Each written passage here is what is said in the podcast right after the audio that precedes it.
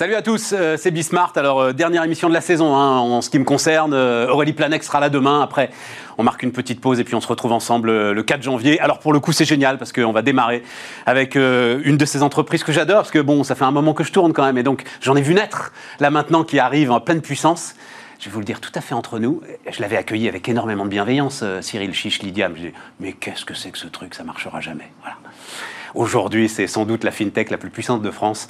Donc j'aime bien, moi, de temps en temps. Voilà. Mais pour l'ensemble des entrepreneurs, N'écoutez jamais ceux qui vous disent oh, T'es sûr de ton truc là Ça me semble assez chaud. Vous, vous avez en vous tous les moteurs nécessaires pour faire triompher votre idée. Voilà. Donc, euh, on va raconter ça. On va parler euh, du nouveau travail. On va parler de la gestion de crise. On va parler du monde d'après. Enfin, bref. Dernière émission de la saison, quoi. C'est parti, c'est Bismart. Ben oui, euh, Cyril. Cyril Chiche, donc euh, avec nous. Je crois que je t'avais vu au tout début, hein, Cyril, au tout début de Lydia. Cyril, exactement. Euh, Vraiment tout début. Vraiment tout début. Je me mais qu'est-ce qu'il me raconte, lui, les gars, sur leur smartphone, qui vont payer ensemble la consommation du café Au départ, c'était ça que tu vendais. Ouais, c'est ça. Ils vont payer ensemble. C'était même pas encore les échanges. C'était, hein, si je suis sûr, c'était pas encore un gars paye tout et puis ensuite chacun se, se profile, on se partage, etc. et tout. Non, Bon voilà, mais tu avais un moteur interne qui euh, te disait, euh, c'est là. Alors, la super application, qu'est-ce que tu appelles super application, euh, Cyril? Les super applications, ou super apps, c'est ces apps qu'on voit émerger notamment en Asie, beaucoup aux États-Unis, qui ont au départ un produit central très fort, très utilisé, et qui vont ensuite construire autour de ce produit-là un certain nombre de services qui sont des produits internes ou des partenariats et qui les fournissent à des grandes quantités d'utilisateurs. Et ça, c'est typiquement les exemples de WeChat Pay euh, en Chine, euh, avec une application qui, au cœur, bah, c'est du paiement, mais autour, il y a tous les services financiers du quotidien. Et donc, toi, pour moi, c'est le chiffre le plus impressionnant, là, hein, de Lydia, la fintech de tous les records, au-delà de l'ensemble de l'argent que tu as levé. Donc là, tu annonces une nouvelle levée de fonds, c'est ça hein, euh Oui, c'est ça, exactement. Voilà. Rajouter à notre tour de, qui avait été annoncé de 40 millions en janvier, 72 millions. Donc finalement, ça fait une série B de 112 millions, ce qui est le plus gros tour jamais fait en France par une fintech. Donc voilà. C'est Bon, c'est une belle manière de finir l'année. la fintech française la mieux financée. Moi, ce qui m'impressionne, c'est 30% des 18-30 ans oui, oui. 30% des 18-30 ans utilisent Lydia, donc ça veut dire s'échangent de l'argent entre eux à travers ton application. Et ça, et de plus en plus, finalement, font tous leurs paiements du quotidien. Pas simplement s'échangent de l'argent entre eux. Payent dans les commerces, payent en ligne, euh, payent sans contact, organisent leur argent. Ça veut dire que, je veux comprendre, ces gamins-là sont rentrés à un moment dans un magasin, ont pris leur portable, ont dit aux commerçants, je peux vous payer avec Lydia le commerçant a dit non, ah bah alors je ressors. Comment ça se passe Non, c'est pas ça qui se passe. En fait, on fournit tout un tas de services, dont le paiement sans contact mobile, avec des cartes Lydia dans du Apple Pay, dans du Google Pay, dans du Samsung Pay. Et c'est ça dont on parle. D'accord. Euh, et mais il faut quand même que le commerçant il soit équipé de l'ensemble de ces trucs-là. C'est pas encore le truc que je peux poser sur le terminal de carte bleue. Si, si, si c'est exactement ça. Tu le poses sur le terminal de carte bleue et le commerçant a vraiment rien à faire à part accepter la carte bancaire. Ouais, voilà, c'est ça. D'accord. Mais ce qui est assez dingue, c'est que ces usages-là, qui dans les banques représentent des parts vraiment microscopique des usages. On dit qu'aujourd'hui, c'est à peu près 1% des paiements sans contact sont faits avec le mobile. Chez Lydia, c'est la moitié de tous les paiements par carte. Et donc, ça dit aussi de la nature euh, des usages et les gens qui les, 4 millions et quelques d'utilisateurs qu'on a maintenant chez Lydia, ça, ça a encore grossi d'1,5 million de nouveaux utilisateurs cette année. Mais oui, c'est ça. Ce sont des gens qui viennent pour payer avec leur mobile. C'est ça qu'ils veulent. C'est ça la transformation. Mais alors ça, c'est alors je vous appelais ça l'attraction hein, euh, dans le c'est exponentiel. C'est-à-dire ce qui est très marrant, c'est vous préparez une interview de Cyril Chiche et, et, vous prenez des articles qui ont été écrits il y a 6 mois, il y a un an, et vous voyez qu'il vient de franchir le cap des 3 millions d'utilisateurs, 3 millions et demi, 4 millions. Là, tu as franchi le cap des 4 millions d'utilisateurs. en octobre, absolument. En octobre. Et donc, mais c'est viral, sans marketing. Oui, absolument. C'est du pur effet de réseau. C'est du pur effet de réseau. Bon, l'une de mes obsessions, pourquoi est-ce qu'une banque est incapable de faire ça, Cyril? Alors, je ne crois pas qu'ils sont incapables de faire ça, mais je crois que c'est infiniment plus difficile pour eux. Pour trois raisons. D'abord, eh bien, ils ont euh, tout un tas de métiers. Et nous, on a beaucoup moins de métiers. Et faisant tout un tas de métiers, euh, ils ont des forces contraires qui viennent les rendre beaucoup moins agiles. Ça, c'est un. Deux, ils ont un passif. Un passif technologique, un passif euh, organisationnel qui fait que quand nous, qui avons 7 ans aujourd'hui, on a été lancé en 2013, en 2018, on dit, bon, on commence à avoir un petit peu d'ancienneté, on va faire un programme pour réécrire complètement Lydia, changer les infrastructures informatiques pour ne pas avoir de dette technique. Dans les banques, on a des systèmes d'information qui ont 40 ans. Et donc, tu as fait ça, toi, en 2018 Et on vient de le terminer maintenant. Euh, et donc ça, c'est évidemment des choses qui pèsent après, parce que quand il s'agit d'être hyper agile, d'être très innovant, quand on a des systèmes qui ont 40 ans, ça marche pas bien. Et enfin, il faut dire aussi que bah, elles sont dans une position, ces grandes banques-là, où ça tourne et ça gagne quand même beaucoup d'argent. Donc, il n'y a pas non plus une incentive vraiment très, très, très forte à changer. Si nous, on ne fait pas des choses incroyables, on n'existe pas. Alors qu'elles, si elles font rien du tout d'incroyable, elles existent quand même. Et, elles non, Cyril, non. Pour l'instant. Tu le sais très bien. Pour l'instant, ça continue. en tout cas, je peux te dire que. Ça n'empêche pas d'y réfléchir. Je connais les patrons de banque, ils réfléchissent pas comme ça. Ils réfléchissent pas sur ça tourne, on gagne plein de pognon. Ils réfléchissent sur il y a des voies d'eau partout, c'est en train de se barrer de partout, et qu'est-ce qu'on peut faire pour essayer de boucher à quelques endroits les voies d'eau qui sont en train de nous vider? Il y a, ça aussi, mais ce qu'on voit en tant qu'utilisateur de la banque, c'est que, bah, tu vois, ton compte, mon compte, ça s'appelle encore un compte chèque, quoi. Ouais un compte chèque? Ah non, mais c'est fou. Voilà, et ça, dit du reste. Hein. Ah, mais c'est fou. Ça dit du reste. Et, que tu peux pas encore. Euh, mais en même temps, c'est le faisceau de contraintes, de réglementation dans lequel elles sont, qui font par exemple que tu peux pas encore euh, prendre en photo un chèque et envoyer la photo à ta banque et encaisser le chèque. Voilà, ce qui euh, est possible par exemple aux États-Unis. Tu es contre les banques ou avec les banques, toi? Tu es un allié ou un adversaire? Alors, on n'est ni l'un ni l'autre. On est dans le même écosystème. On est, on va dire, un, un collègue des banques.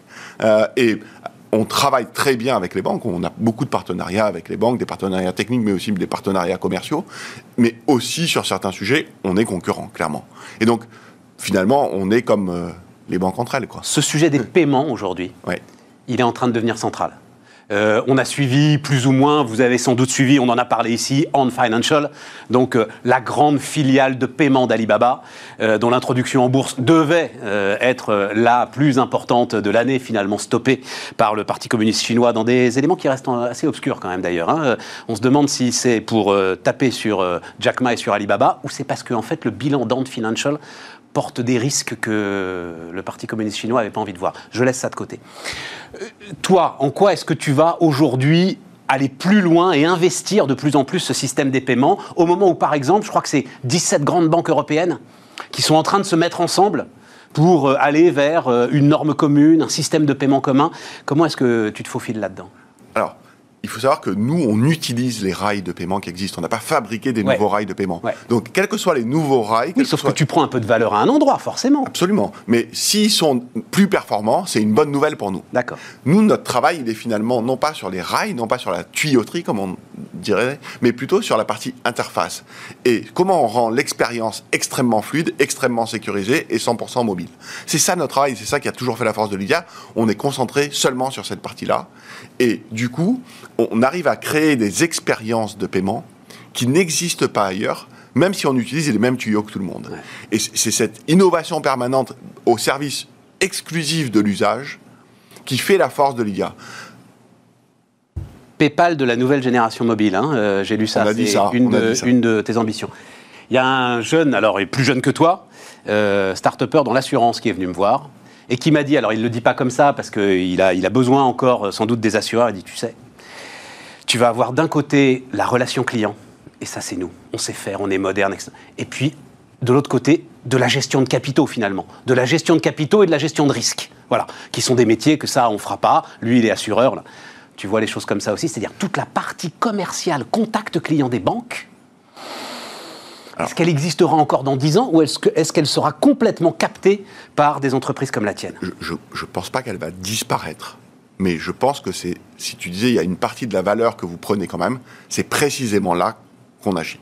Donc, oui, aujourd'hui, ce, sur quoi on travaille, c'est cette couche-là, cette couche d'expérience et de relation client. Et ce sur quoi on, est en partenariat avec les banques, ben, c'est pour nous fournir des outils, des tuyaux, des produits. Les capitaux, la réassurance, la compliance, tout ça. Et donc finalement, tout ce qui est le bilan, quoi. Voilà. Exactement. Et sur le bilan, tu peux pas te battre contre les banques. Non. Mais sur l'expérience client, alors là, franchement, il y a une vraie opportunité. Et je crois que les 4,3,4 euh, millions d'utilisateurs de Lydia euh, sont tous bancarisés. Et donc, ça- oui, c'est ça. Ils sont tous bancarisés. Ouais, Voilà. absolument. Ça ne les empêche pas d'utiliser Lydia au quotidien pour toutes leurs dépenses. Euh, euh, donc, euh, échange d'argent, etc., système de paiement et tout, du crédit, Du crédit, de l'assurance, du crédit donc avec alors l'ancienne prêt d'union que j'ai vu grandir comme toi euh, aussi, qui United. s'appelle United maintenant, Absolument. voilà, euh, c'est ça. et aussi avec euh, l'ancienne banque casino qui s'appelle maintenant Floa. Tout le monde a un nouveau. Et donc c'est du crédit à la consommation, que du crédit à la consommation. Oui, absolument. Que du crédit à la consommation. Avec des montants limités ou? Alors jusqu'à Dire- 3, jusqu'à 3 000 euros et avec un horizon de remboursement maximum de 36 mois. Mais on commence. voilà, c'est ça. Il faut commencer quelque part. Il faut commencer quelque part. Mais ton idée c'est qu'un jour j'achète une voiture avec Lydia? Pourquoi pas? Et un appartement avec Lydia? un peu plus dans un Non. peu plus longtemps dans un peu plus longtemps mais aujourd'hui pour être tout à fait clair on est concentré sur le quotidien Ouais. donc le quotidien c'est pas d'acheter une voiture ou un appartement Non. mais voilà quand on a commencé on était concentré sur les échanges d'argent entre particuliers Ouais. et aujourd'hui on est en train de parler de beaucoup beaucoup beaucoup plus que ça donc euh, Quand je te dis euh, tu prends un peu de valeur, qui paye dans ton histoire? Alors on, a plusieurs sources de revenus et donc suivant les sources de revenus c'est différents contributeurs qui payent on a des revenus qui proviennent des transactions. Et là, c'est les marchands qui payent, qu'ils soient équipés de Lydia ou juste parce qu'ils acceptent les paiements avec la carte Lydia. Et là, comme tout émetteur de carte, on reçoit une partie de la transaction, l'interchange. Ça, c'est une première partie. Une autre partie, c'est des abonnements. Et là, clairement, pour pouvoir utiliser Lydia de manière euh, très intensive ou avec des services premium, Lydia bleu, Lydia noir. Et là, bah, c'est l'utilisateur qui paye. Sur- Et enfin, on a une troisième source de revenus qui sont euh, des services qu'on distribue via la section qui s'appelle le marché, une marketplace euh, dans l'application. Et là, des services d'assurance, des services de crédit, des services même de, euh, d'abonnement à des opérateurs euh, de, d'électricité verte. Euh, et là, clairement, celui qui paye, bah, c'est le fournisseur du service qui nous verse un revenu de distribution. T'es quasiment une marketplace de services alors à ce moment-là. Absolument. Ouais, voilà, c'est ça. Voilà. On a des, des services de paiement qui sont au cœur de Lydia. C'est c'est ça les fameuses super apps. hein. Au cœur, un service, donc compte courant paiement, fort, avec beaucoup d'engagement et beaucoup de récurrence, et autour des services euh, périphériques qui sont distribués à cette même population d'utilisateurs avec la même interface. T'es 18-30 ans, on dit beaucoup que c'est une génération de la gratuité. Il y a- c'est- Il y a, des 18-30 ans qui sont abonnés à Lydia, c'est-à-dire qui acceptent de payer un peu pour avoir une expérience plus fluide, Alors. plus intense. Chez Lydia, on a une règle, c'est que en dessous de 25 ans, c'est gratuit. Mais au-dessus de 25 ans, et donc la, la question, on a évidemment une grande partie de gens qui, au-dessus de 25, 25 ans, sont OK de payer. Mais ce qui est intéressant, c'est quand j'ai utilisé Lydia gratuitement avant d'avoir 25 ans, qu'est-ce qui se passe quand j'ai 25 ans? Et là, ce qu'on voit aujourd'hui, c'est que plus de 50% payent.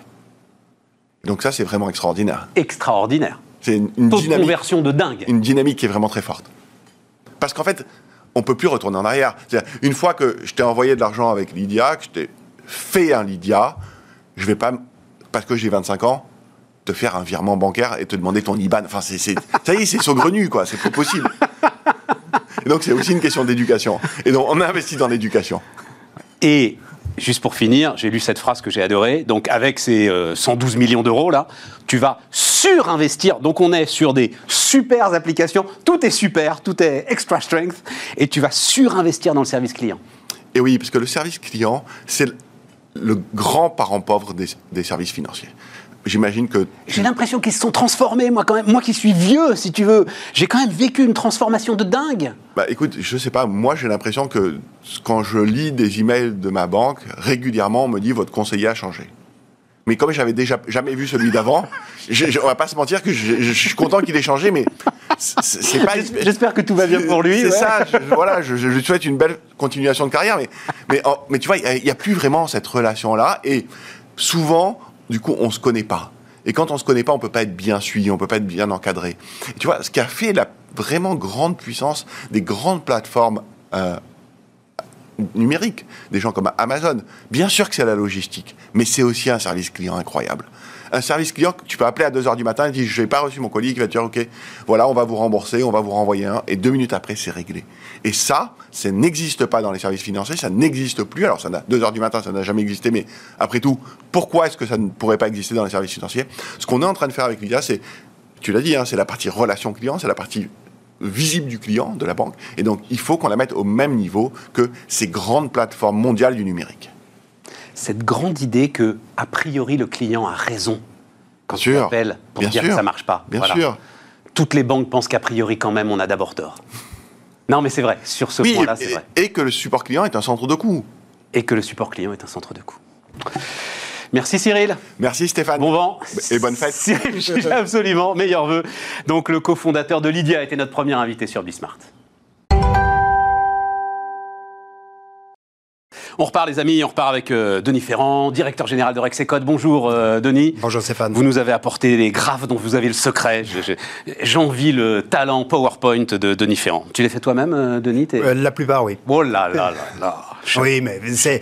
En fait, tu es obligé d'observer par toi-même. C'est le graphique, en fait, c'est pas tellement de le montrer, mais c'est surtout de le construire. Mais bien sûr. Mais non, mais puis alors, dans la, dans la data, la data visualisation est essentielle à l'utilisation en fait euh, de la data. Bon allez, on perd pas de temps. euh, je vais te montrer le premier qui m'a intéressé, euh, risque de solvabilité, qui ne s'est pas manifesté en 2020. C'est-à-dire, tu es sur 36% de défaillance en moins en 2020 que euh, qu'en 2019. Il va arriver le graphe. Est-ce que ça veut dire, Denis, que ça va venir forcément sur 2021 ou qu'en fait on s'est fait peur pour rien? Le risque, c'est plutôt, c'est plutôt la première partie hein, de, Ah ouais. de la réponse, je pense. C'est plutôt que tu as du décalage. Pourquoi Est-ce qu'on a fait beaucoup moins de défaillances? On connaît les raisons. hein. C'est les tribunaux de commerce qui ont été fermés pendant le confinement. Ça, c'est la première étape. Ensuite, il n'y avait pas de constatation de difficultés de paiement de la part des entreprises jusqu'au 24 août, avec euh, en plus un délai de 45 jours, donc ça ne pouvait pas intervenir avant enfin, le 10 24 octobre. août, là- oui, mais enfin, on, normalement on devrait être dedans là. On n'est pas Oui, dedans. mais tu as aussi un autre élément, euh, euh, toujours pour rester sur des éléments très, très factuels, c'est que ce sont souvent les URSAF qui vont assigner difficultés, à faire constater des difficultés de paiement. Or, là aussi, elles ont gelé les constatations de difficultés de paiement. Donc c'est tout un ensemble de circonstances qui fait qu'on a repoussé euh, l'échéance sur les défaillances. Elles sont probablement plus devant nous qu'elles ne se sont d'ores et déjà manifestées. Sauf si tu as prononcé le mot. Bah- sauf si les URSAF. Bah oui, sauf... sauf- si le gel devient une annulation. Mais voilà, tu annules, effectivement. D'ailleurs, ça a déjà été fait pour certains secteurs. Absolument. Et donc, c'est les secteurs les plus concernés, hein, évidemment, par le choc. Donc, on a vu que, euh, bah, OK, vous avez eu, on vous a fait un gel de cotisation. Ce gel, désormais, on fait un write-off dessus. C'est quoi t'as- Est-ce qu'à un moment tu as fait le calcul de ce- que ça représenterait si on faisait un write-off sur tout ce qui n'a pas été payé, euh, on va dire, euh, au 31 décembre? C'est quoi 20, 30, 40 euh, milliards? Ouais, ça a été plutôt 35, euh, 35 milliards à peu près ce qui a été reporté, sachant que pendant le deuxième confinement, tu as à nouveau des reports. Donc, attends, on a, on a également un peu chargé la barque. Donc, allez, on va peut-être arriver à 45 milliards. De, de reports de cotisation. Ouais. Dans ces 45, tu en as déjà, je crois, euh, environ 5 qui ont été euh, purement et simplement euh, annulés. Euh, je crois que c'est à peu près l'ordre de grandeur. Donc, tu as quand même encore une masse extrêmement importante qui est en souffrance. Une partie avait été payée pendant l'été, Ouais. avec euh, l'embellie, et donc Ouais. euh, ce- là, ce report, il avait été, euh, il avait été permis. Et puis, il y a quand même un élément qui était très positif aussi, c'est que tu n'as pas eu de contrainte de liquidité sur les entreprises jusqu'à présent. Et donc, euh, elles ont pu euh, utiliser aussi une partie du PGE, par exemple, bah, pour payer des, euh, des, des dettes de- vis-à-vis de la sécurité sociale qu'elles pouvaient avoir. tout Donc, ouais, tu as fait du, du transfert de, de, de bonnes taux, d'une à certaine fait. façon. Tout à fait. Mais enfin, ça représente quand même plusieurs dizaines de milliards si jamais à un moment on décide de faire un write-off sur tout ce qui n'a pas été payé sur 2019. Oui, oui, oui. Bon, ben, ce qui nous amène au, au deuxième euh, de tes graphes, c'est alors ce que tu appelles la déformation du bilan, la structure euh, du bilan. Et là, ce qu'on voit, la, la ligne rouge qui monte, euh, c'est clairement le- l'endettement, hein, c'est Ouais. ça, euh, Avec un gros point d'interrogation, c'est quoi le point d'interrogation? C'est est-ce que les PGE seront remboursés ou pas? Alors, le point d'interrogation, c'est vraiment l'amplitude du mouvement. En fait, spontanément, c'est ce que l'on a voulu décrire avec, le, avec la courbe, euh, enfin avec le trait rouge, c'est que spontanément, tu as dans le bilan une envolée de la dette. Le, PGE, euh, on va mettre un peu de temps quand même pour le rembourser. Et puis l'autre partie, les fonds propres, qui ne vont pas progresser. Parce que l'essentiel de l'augmentation des fonds propres vient des résultats que vont dégager les entreprises. Ajoute aussi à cela un autre élément, euh, qui est euh, le fait qu'on veut accélérer les dépenses d'investissement. On veut accélérer dans la transition des modes de produire. Or, faire plus d'investissements, changer les techniques de production, faire rendre obsolètes plus rapidement les précédentes installations. Et donc, euh, une obsolescence accélérée, c'est aussi un coût en capital. Et un coût en capital doit être payé par une baisse de fonds propres. Donc, ce sont ces éléments-là qui font que, bien, on envisage qu'on devrait avoir spontanément une déformation de la structure de bilan avec de l'endettement en plus et des fonds propres écornés. Oui, mais et si c'est pour une bonne raison? Parce que ce que tu me décris là, c'est une bonne raison. Oui, tout à fait. C'est une bonne raison, mais encore. Cet investissement, ça veut dire qu'on peut, on peut tolérer. Ah, donc c'est bien endettement sur fonds propres. Hein, euh, on peut tolérer finalement cet endettement sur fonds propres augmenter si jamais on a davantage de rentabilité, davantage de productivité. Tout à fait, exactement. Il faut que tu aies plusieurs euh, de productivité, je suis ah, d'accord, et que, ça, que ça marche, évidemment. Encore faut-il qu'il y ait aussi les agents qui soient en capacité de payer ce pari que tu aies véritablement les financeurs qui soient, qui en face, parce que tu es sur des espérances de résultats. Et donc, il va falloir que tu mettes en, gros un matching entre... On, a une structure de, de, bilan, on peut regarder uniquement les entreprises, mais il faut peut-être regarder la structure de bilan de l'économie nationale. C'est-à-dire que tu vas avoir des agents de plus en plus en besoin de financement, les entreprises, et à côté de ça, des agents qui sont en capacité de financement, les ménages. Donc euh, l'enjeu pour moi fondamental de 2021, c'est de faire se rencontrer des ménages qui ont accumulé beaucoup d'épargne avec des entreprises qui vont avoir des besoins de financement de plus en plus forts. C'est ça, l'enjeu. C'est magique, tu nous amènes au troisième graphe. C'est incroyable. On aurait répété ensemble qu'on n'aurait pas fait mieux. Mais attends, attends. D'abord, avant d'aller sur le troisième, qui va évidemment être sur les ménages, euh, il y a là-dedans euh, alors un élément qu'on ne verra pas, euh, mais que tu as en tête qui est très important. Justement, c'est cet investissement. C'est-à-dire, c'est quoi Tu constates qu'en fait, l'investissement est bel et bien reparti, ou en tout cas euh, moins dégradé que ce qu'on pouvait euh, craindre? Écoute, un, truc euh, tout bête. ok, la récession, en 2020, elle est trois fois plus importante qu'en 2009. On va faire moins 9. En 2009, on avait fait moins de 8. L'investissement sur l'ensemble de l'année 2020, il va faire moins 9, alors qu'il avait fait moins 12 en 2009. Donc on est sur un investissement qui a beaucoup plus résisté aujourd'hui qu'il ne l'avait fait pendant la crise de 2009. Et pour l'année prochaine, quand tu interroges les industriels sur l'anticipation qu'ils ont de leur budget d'investissement, ils te disent ça va pas, va pas progresser fortement, mais ça va progresser. Quand on les interrogeait en octobre 2009, ils disaient mais en 2010, moi je fais moins 10 hein, sur mes budgets. Donc euh, on voit qu'il y a un appétit d'investissement qui est fondamental, qui n'est pas pour l'instant contraint sur financement, parce que c'est là aussi la, grande différence entre 2009 et aujourd'hui, c'est qu'on n'est pas sur une crise financière. On est sur une crise qui est de nature sanitaire, une crise administrée, et non pas une crise de contrainte du crédit, qui était venue bloquer les choix d'investissement des entreprises. Là, les choix d'investissement, enfin les intentions d'investissement sont toujours là, et il n'y a pas pour l'instant de contraintes qui s'exercent du côté euh, du crédit. Euh, Denis, c'est super important, parce que ça veut dire que 2009, en fait, c'est bel et bien le système qui avait vacillé. Et donc, tu avais de sérieuses interrogations sur où est-ce qu'on va, quelle est la direction. Là, ça veut dire que globalement, les chefs d'entreprise, les industriels se disent, c'est pas le système. Il y a eu une parenthèse de fermeture administrative.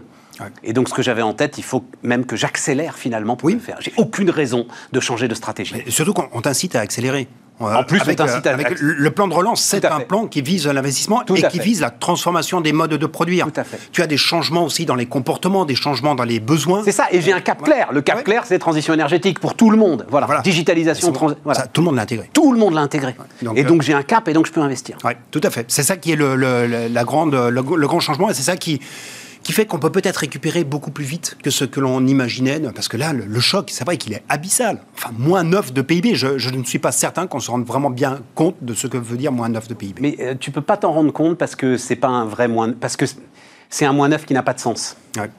Oui, oui, il est non, tu comprends, c'est, enfin, mais tu le sais, enfin, c'est même toi qui me l'expliques. C'est-à-dire, c'est pas un moins 9 qui est comparable en fait, parce que quand tu le vois qu'on le compare avec le moins 3, moins 4, c'était combien? Moins 3 2008 Oui, moins 3 en fait, ça n'a rien à voir. C'est une fermeture administrative. C'est le, enfin... Oui, tout à fait. C'était les rouages qui jouaient en 2009 et les rouages qui étaient totalement grippés parce qu'il n'y avait plus aucune confiance entre les acteurs. Pourquoi est-ce que je vais prêter à une entreprise alors que je ne sais même pas si je suis en capacité de rembourser demain les, endettements que, que j'ai effectués? Bon, mais alors ce qui nous amène à ton troisième graphe, justement. Donc, il faut que l'entreprise rencontre la demande alors soit de son client entreprise dans le B2B, soit à la fin quand même, on finit sur des consommateurs ou on finit sur des administrations, sur des, sur des institutions. Et alors ce, chiffre-là, il est, il, est quand même très très intéressant. C'est-à-dire que ça veut dire que donc, le taux d'épargne était monté en flèche, et là il s'est ah effondré. Ah oui, tout à fait, il, est- il s'est effondré. On est, on est revenu à. On n'est pas tout à fait revenu au niveau pré-confinement, mais en tout cas, il a, chuté. Mais parce que l'épargne, qui était celle du, confinement, l'épargne du deuxième trimestre, c'était une épargne qui n'en était pas une. C'était une épargne involontaire, c'était une épargne forcée, liée simplement au fait que tu ne pouvais pas te dépenser. Donc, tu as, un effet qui a aspiré à la hausse, comme on a préservé le revenu. Quand même très important. Quand on dit moins 9 de PIB, il ne faut pas oublier que le pouvoir d'achat du revenu des ménages, cette année, ça va être moins 0,2 ou moins 0,3. Voilà, c'est. euh, donc, tu vois, tu fais 9 de PIB en moins et tu préserves quasiment l'intégralité du revenu de l'ensemble des ménages. hein. On parle bien d'une moyenne. Bien sûr. Et on sait très bien qu'à la moyenne, il n'y a personne. hein. Bien sûr, bien Donc, euh, euh, ces précautions mises à part, il faut bien constater que ça t'explique pourquoi tu as une épargne qui est aussi abondante jusqu'à présent. Mais quand même, un, un point sur ce graphique, c'est que au total, on reste. Il y a, il y a un palier qui a été franchi. Il y a une forme de surplomb de- d'épargne. Et cette épargne. Donc on regarde, hein, c'est donc le, le 12, 14, 16, oui voilà, je pense ouais, qu'on le voit bien. Ouais. C'est le donc c'est le pourcentage des revenus qui est épargné. Tout à fait. Voilà. Hein, et donc on était en gros sur une moyenne de 15, moi c'est ce que j'avais en tête, hein, Ouais, 14, c'est 15, ça, c'est ça. ouais. Oui. Et, et là effectivement on est quand même à euh, 17 quoi, 16, 17. On, on est monté à 27 et euh, on est redescendu à 16,5. Ouais. Et puis on va remonter à nouveau avec le, avec le deuxième confinement, puisque là aussi tu as des contraintes Ouais. sur la dépense. Ouais, Donc ouais. ça va remonter à Donc, il faudrait que ça redescende à 14, 15 quoi. Ouais, il faudrait que ça Enfin, redescende à idéalement 14, même, il faudrait que ça redescende à Alors, 7, 8, tu comme le vois, reste de l'Europe. ouais, mais... mais tu vois, en, en 2010, ça avait mis du temps avant de baisser. En, en 2010, on, avait, on, était resté sur un plateau pendant quelques temps. Alors, je ne sais pas ce qui va se passer. Est-ce que d'un seul coup, les ménages vont dégeler leur comportement, vont se mettre à consommer? Je ne sais pas. Je pense que les nouvelles sur la pandémie, dès lors que tu vois que... Mais face à la- ça, la tu vas avoir la montée du chômage. oui, oui, tu vas voir la montée du chômage. C'est pour ça qu'on est dans un moment de bascule où tu as. Euh, c'est plus une épargne forcée, c'est une épargne de précaution qui se forme. Une épargne de précaution qui renvoie au fait, bah, mon gamin ne trouve pas de boulot, euh, euh, ou moi-même je sens mon boulot menacé. Donc c'est, une épargne de, de crainte par rapport au chômage. Donc c'est pour ça que spontanément, cette épargne qui a été formée pendant le confinement ne va pas se réinjecter tout de suite dans l'économie. Mais dans ce cas, comment doit-on l'activer? Est-ce qu'on doit la laisser euh, végéter sur des, euh, sur des livrets ou euh, financer du, du rendement du, du titre d'État qui en réalité est une taxe parce que tu payes euh, moins 0,4 Donc est-ce que franchement c'est ça l'activation la plus pertinente de l'épargne ou est-ce qu'au contraire on ne peut pas la flécher vers ben, ceux qui ont justement encore de l'appétit, qui ont encore de l'envie de faire de l'investissement? Ça fait 15 ans que j'entends ce discours. La première fois, mais à mon avis, il avait été tenu avant, c'était Jacques Chirac. Ça ne Ouais. nous rajeunit pas. L'idée de flécher l'épargne. Ils sont.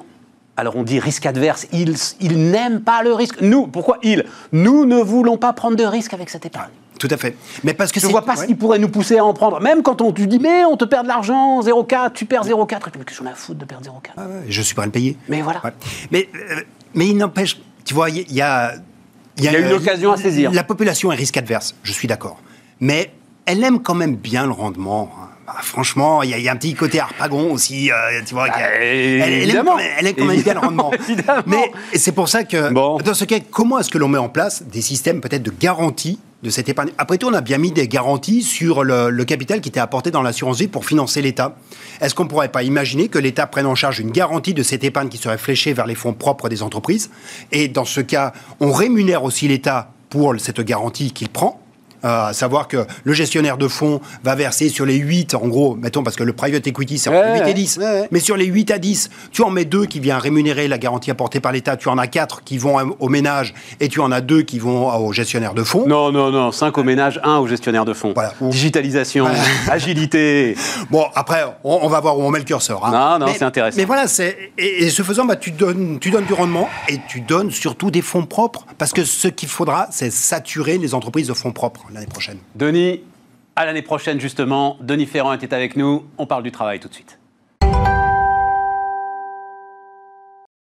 Oui, on parle du travail parce que. euh, alors, Marie Vaillant est avec nous. Bonjour, Marie. Bonjour. Fondatrice de.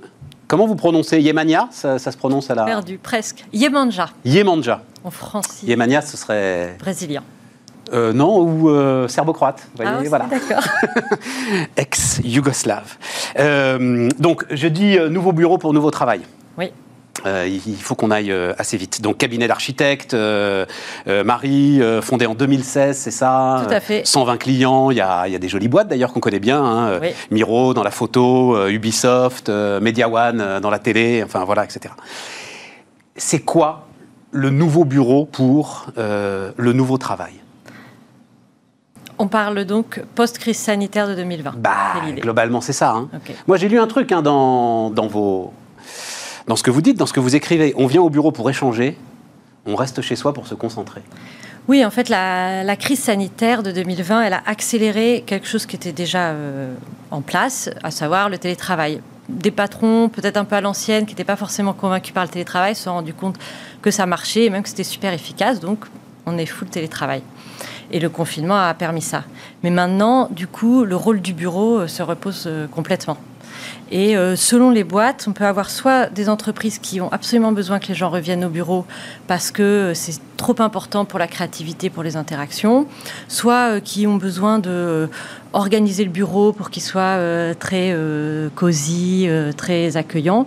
Et donc, le nouveau bureau, il va être celui qui euh, sert le, le nouvel mode d'organisation de l'entreprise. Cosy, accueillant, ok, euh, on voit, alors là, j'ai pas pu extraire euh, les photos, mais c'est des canapés partout, c'est des fauteuils chouettes, etc. et tout, mais globalement, c'est ça, c'est si on dit, c'est très important que vous reveniez au bureau pour les interactions, ben, il faut qu'il y ait des lieux pour faciliter Pour ces interactions. Voilà ce que tu dis. hein. En fait, chez soi, on est super bien pour travailler. Bon, Enfin, pas tout le monde, Oui, oui, non, mais on peut être super bien. Mais par contre, ce qui est sûr, c'est qu'on ne peut pas croiser ses collègues à la machine à café.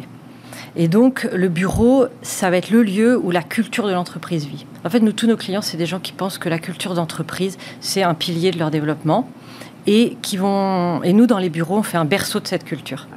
Donc, dans le bureau, vous pouvez raconter des histoires, délivrer des messages, rappeler le, le sens du travail que vous êtes en train de faire. Mais tu sais, cette phrase, Marie, c'est l'échec de tous les architectes qui t'ont précédé.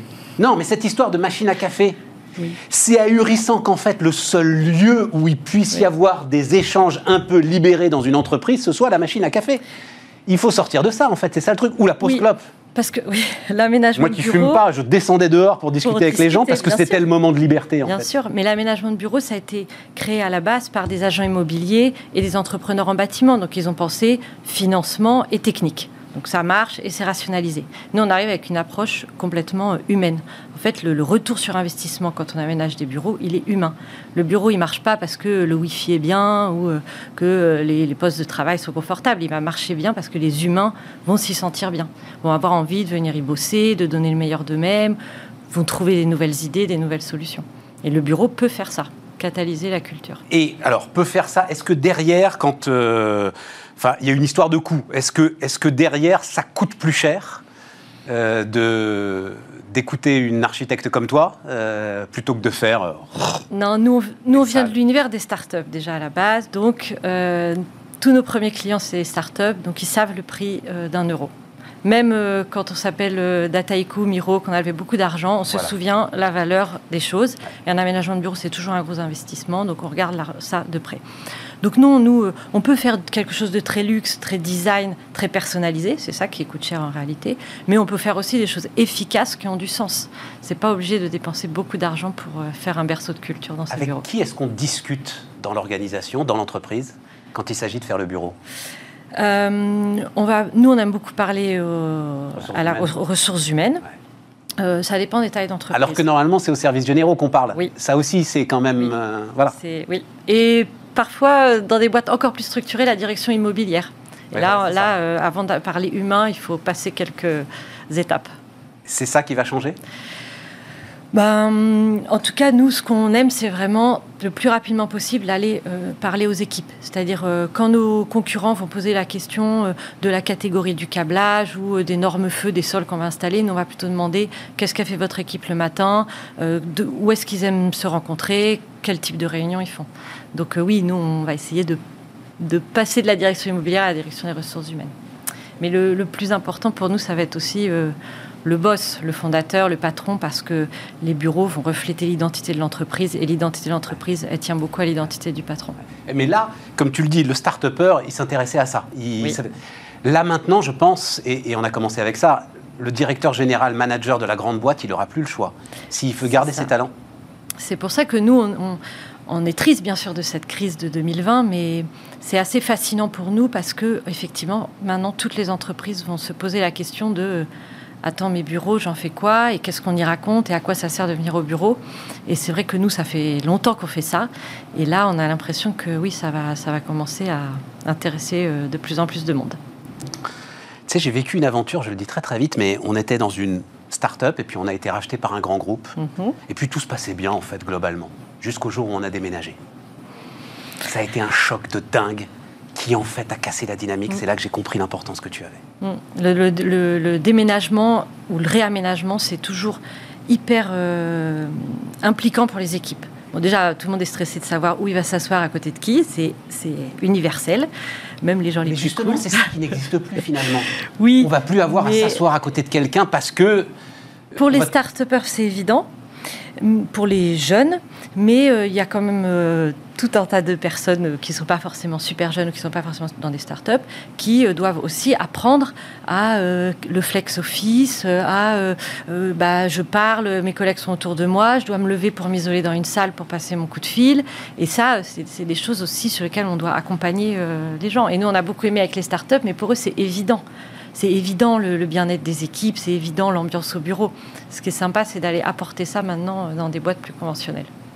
bon, bah, on fera le point dans six mois. hein, on verra Avec si- plaisir, voilà. si on a convaincu. On verra si de- euh, tu as réussi à, convaincre des boîtes conventionnelles. Marie Vaillant, donc, fondatrice de Yemanja. Voilà, je vais le dire correctement. Merci beaucoup. Sur BeSmart. Un mot, euh, parce que pour le coup, là, je vais vous donner alors un point de vue euh, d'Erwan Lenohan qu'on avait euh, enregistré il y a quelques semaines. Et puis ensuite, on termine BeSmart.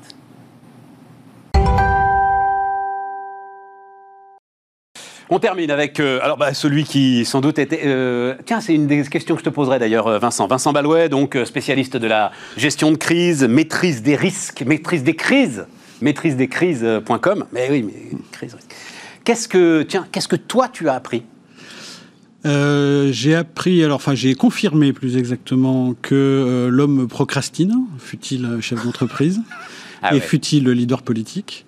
Ça c'est pas une vraie nouveauté euh, et ça promet pas de choses agréables pour le climat.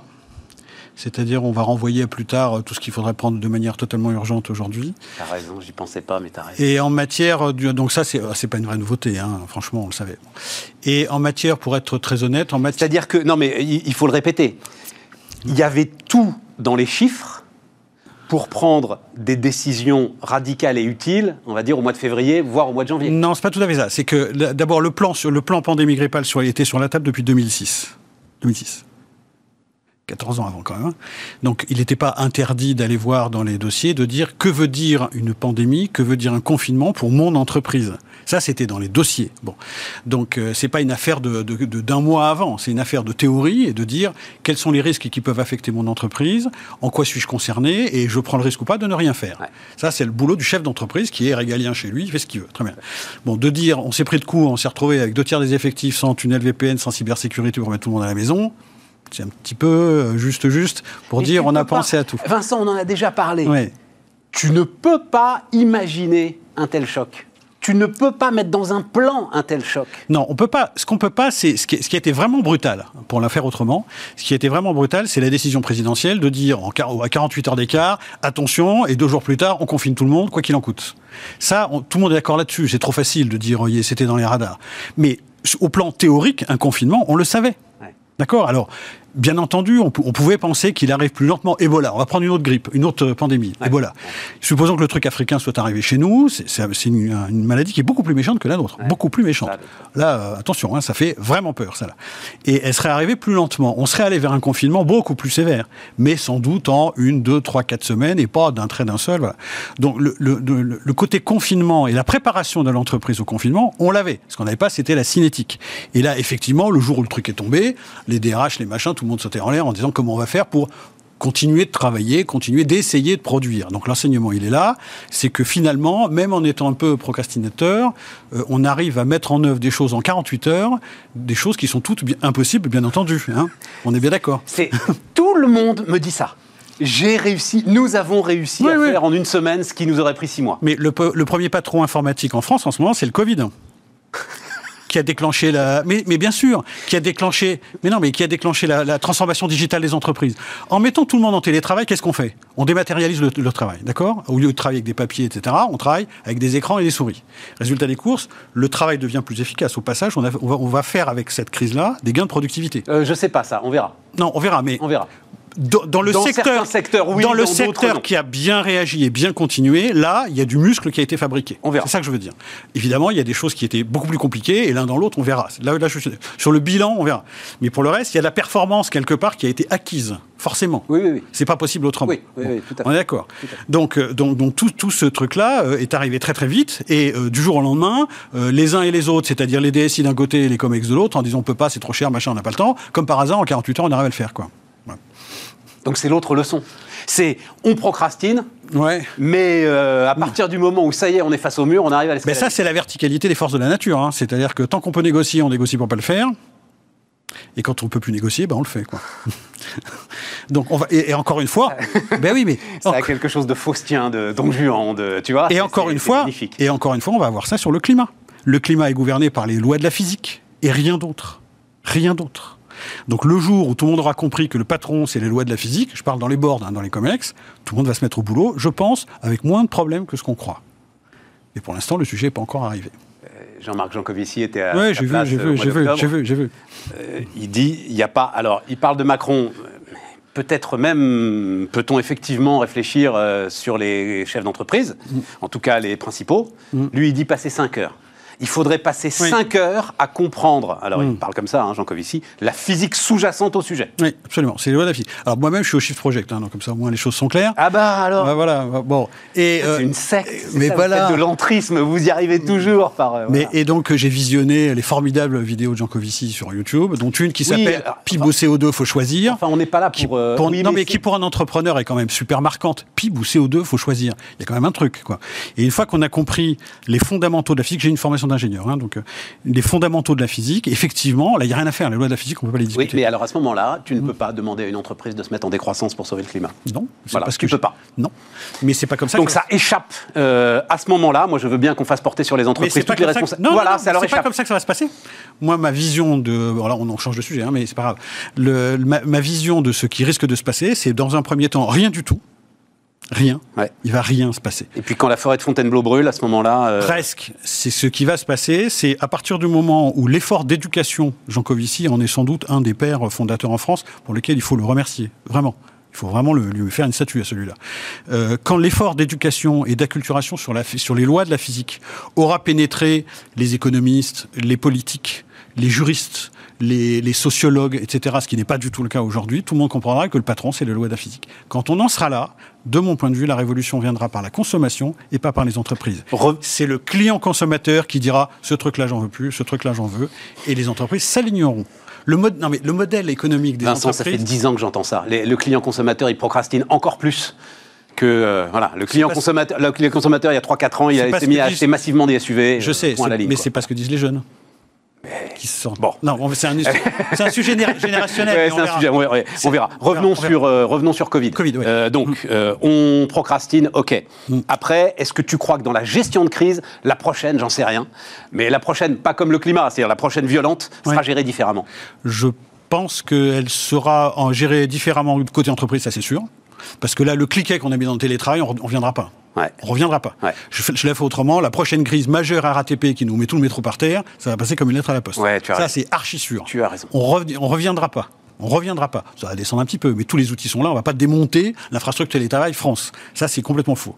Donc ça, c'est sûr. Côté pouvoir public, je suis un petit peu moins convaincu, dans la mesure où d'abord, il y a de la contestation de fond contre la- l'actuelle équipe euh, exécutive en place, pour des raisons euh, qu'on a, que j'ai pas commentées ici Absolument. qui me paraissent pas très légitimes, mais peu importe. Euh, on arrive en campagne électorale, donc n'importe quel argument, notamment les, les plus obscurs, vont être utilisés contre la mauvaise gestion de crise, alors qu'il y a beaucoup de choses quand même ultra correctes qui ont été faites. Et donc ça peut pousser vers un débat sur la gestion de crise pendant la présidentielle. Voilà. Et si on a un débat sur la présidentielle en, en termes de gestion de crise en disant Lubrizol, c'était pas génial, euh, les casseurs, les gilets jaunes, on doit pouvoir faire un peu mieux, euh, et Covid, on doit aussi peut-être un peu arranger des choses à la marge, ben, ça serait peut-être pas plus mal que le sujet gestion de crise aboutisse sur le- la table de l'ensemble des sujets d'une présidentielle. Après tout, c'est un des sujets de société importants. Et, et tu mets, alors il nous reste deux minutes, hein, mais tu mets Lubrizol au même niveau que. Hmm. non, c'est euh, pas au même niveau. Au, ni- au niveau de la en- Lubrizol, c'est Rouen, hein, c'est l'usine Oui, qui a. C'est au niveau de la prise en charge de l'exécutif d'une situation hors cadre, oui. Ouais, voilà, c'est un problème de méthode. Ouais, c'est ça. C'est un problème d'état d'esprit. Il y a un truc qui dépasse toutes les procédures. Tout, voilà, qu'est-ce qu'on fait? On a exactement le même sujet sur le Covid. Et là, il y a eu des contre-performances très importantes. On n'a pas le temps de le faire là.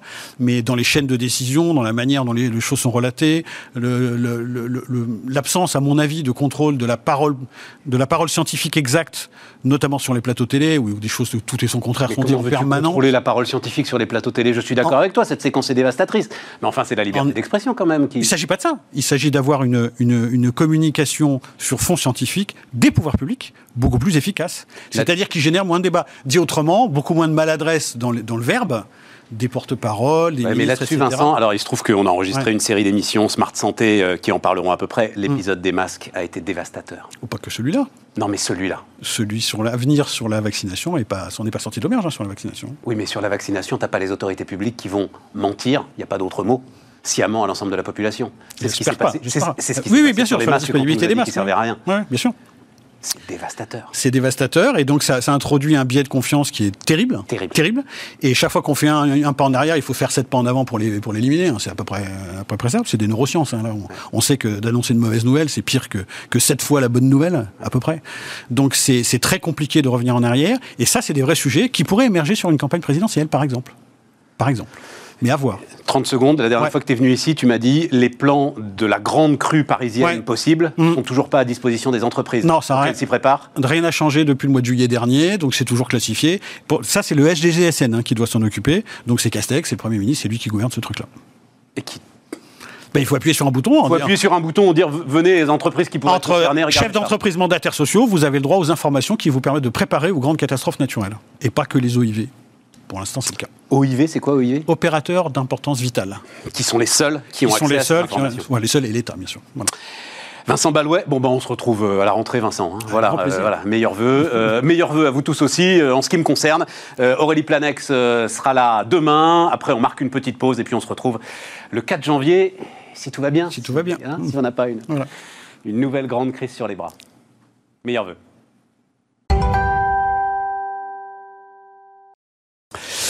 Erwan Lenoir, donc euh, avec nous, associé Altermine. Bonjour, euh, Erwan, euh, qui réfléchit à tout ce qui se passe et qui, alors, pour le coup, a, publié un point de vue dont le titre m'a enchanté. voilà, c'est formidable parce que il faut quand même qu'il y ait une dimension littéraire hein, dans tout ce qu'on fait. Parler du monde d'après empêche de penser l'avenir. Erwan, qu'est-ce qui nous plonge dans ce qui apparaît comme une forme d'oxymore, d'injonction contradictoire, mais tu le, tu le détailles avec beaucoup de précision. Merci. Mais je suis parti du constat que en mars, on a eu en mars, avril, au printemps, on a eu tout un discours sur le monde d'après, le monde allait changer, plus rien serait comme avant. Et puis si on regarde où on en est aujourd'hui, Rien n'a radicalement changé. Il y a eu des amendements, il y a des choses qui varient, mais fondamentalement, les gens sont retournés à la consommation. Euh, je crois que les, commerçants sont ravis de, de réouvrir. Euh, les gens sont, sont ravis de les retourner, d'y retourner.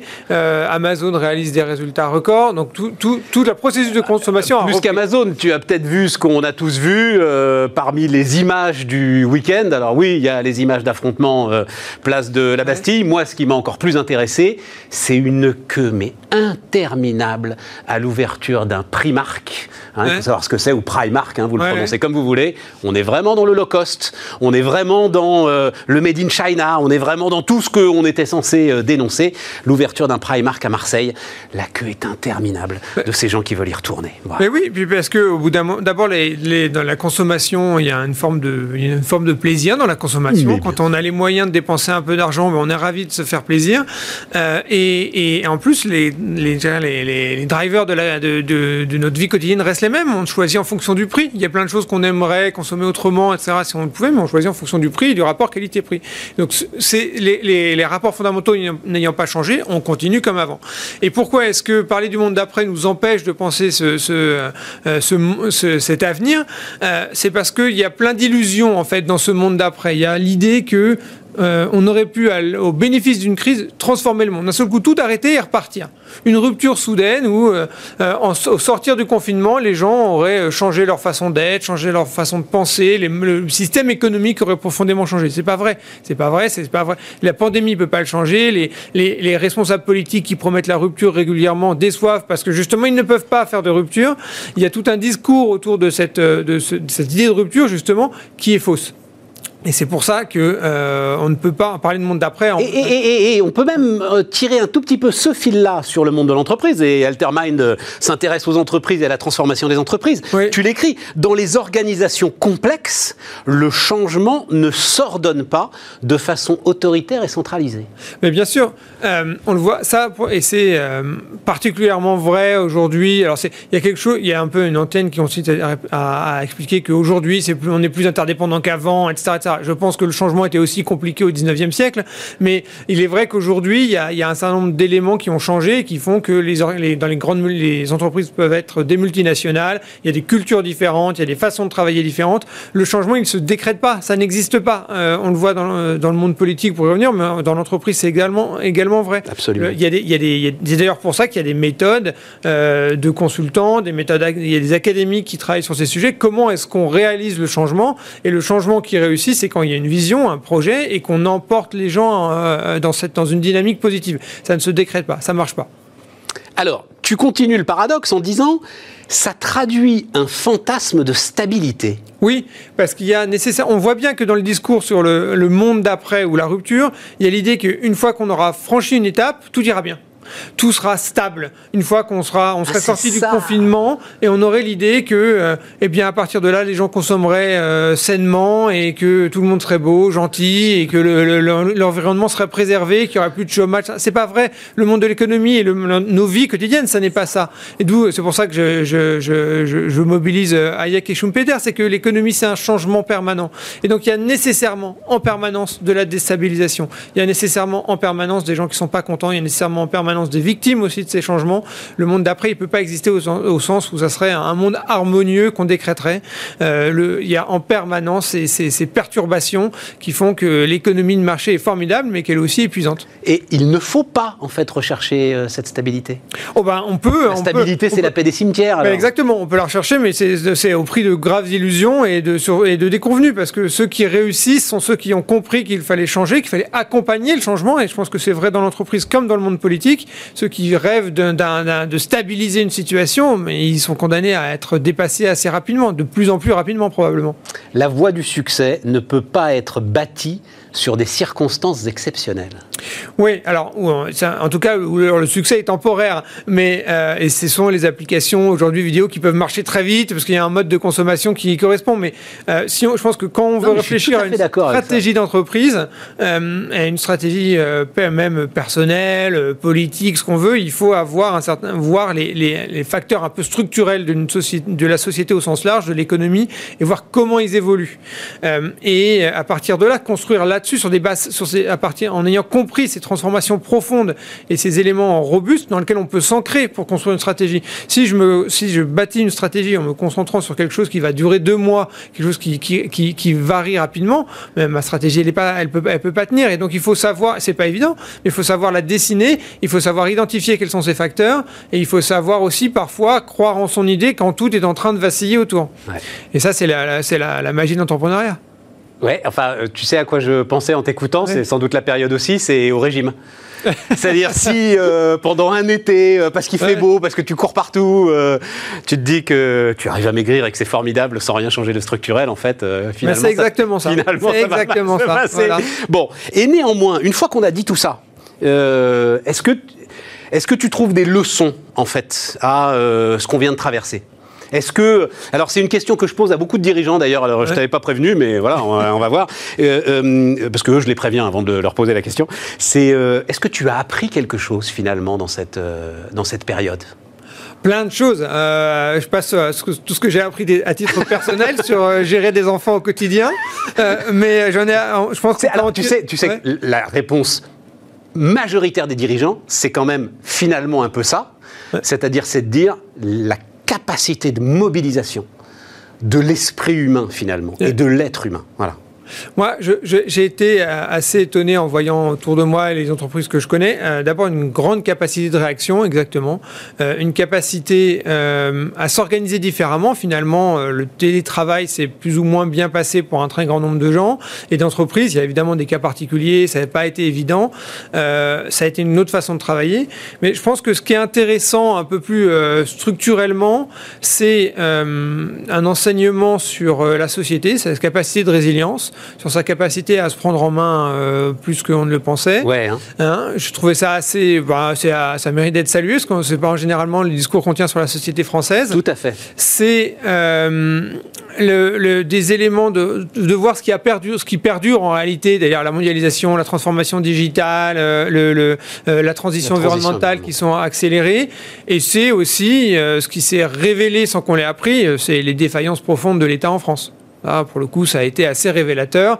Moi, je, euh, pour reprendre un exemple personnel, je me souviens du jour où l'hôpital voisin à côté de chez moi a lancé un appel aux dons pour récupérer des masques, des gants, etc., parce qu'ils n'en avaient plus. C'était un, pour moi un symbole de, de la défaillance de l'État et qui, à mon avis, va a profondément ancré, euh, s'est profondément ancré dans les esprits. C'est-à-dire l'État a profondément échoué dans cette crise. Je ne dis pas le gouvernement, vraiment, la structure administrative, c'est pas une question politique. Euh, et, euh, et il y a une, une je pense que ça a accéléré aussi une crise de confiance qui était là, mais assez, assez fortement, encore plus fortement peut-être que d'autres transitions. Dont le paradoxe, c'est qu'il est obèse, euh, en fait, aujourd'hui, cet État. Voilà. Il est ultra... Mais et, il ne délivre pas, pardon, mais euh, on, a, j'ai rappelé des choses qui sont connues, mais on dépense, on est l'un des États, ou si n'est l'État de l'OCDE qui dépense le plus, et pourtant, les services, dans les services publics, effectivement, il n'y avait pas de gants, il n'y avait pas, il y avait pas de, de masques, il n'y avait, il a pas le matériel dans les, dans les services publics, il y, a, quelque part, il y a un problème. Et tu peux même pousser... Euh, et tirer sur ce fil en discutant avec euh, l'ensemble des acheteurs des grandes entreprises de France qui ont vécu comme une blessure profonde, je le dis comme une blessure profonde, le fait qu'on leur interdise en fait d'aller acheter euh, l'ensemble de ces besoins essentiels, de ces biens essentiels, pour le compte de l'État. Parce que eux, en fait, ils auraient rêvé de le faire. Ils avaient les contacts, ils avaient les contacts en Chine, ils avaient tout ce qu'il fallait, ils avaient les plateformes pour finalement faire œuvre de service public. Mais d'ailleurs, c'est Et en réquisitionnant, oui, mais en réquisitionnant, en fait, on leur a interdit de ah le faire. Oui, bien sûr. Et je t'assure qu'ils l'ont vécu comme une blessure profonde.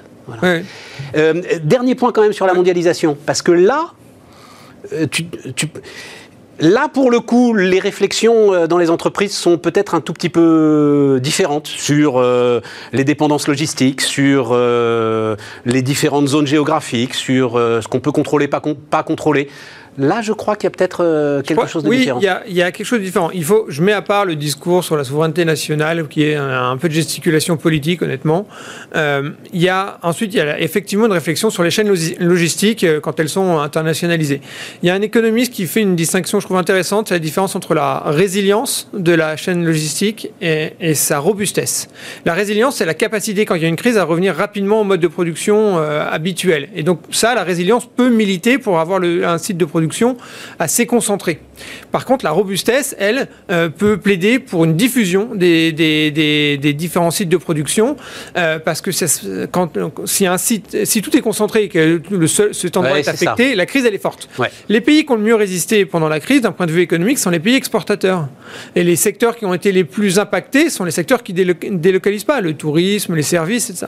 Donc il y a effectivement une réflexion à engager, mais qui n'est pas, qui est pas si simple, qui ne peut pas se résumer au, au discours qu'on entend un peu trop souvent, relocaliser, relocaliser. C'est pas vrai. Surtout, le sujet, c'est pas de relocaliser, à mon sens, c'est d'avoir en France les industries et les innovations de demain. Et ça, ça passe autre, par des réformes autrement plus complexes et lourdes que euh, de la gesticulation et rapatrier des sites de production en France parler du monde d'après nous empêche de penser l'avenir. C'est de ça dont il faudrait parler finalement. Hein. c'est ça que tu veux dire, euh, Erwan, exactement. Et non pas euh, un bavardage qui traduit un fantasme de stabilité. Erwan Lenoir, donc euh, associé Altermind, était avec nous sur Bismart.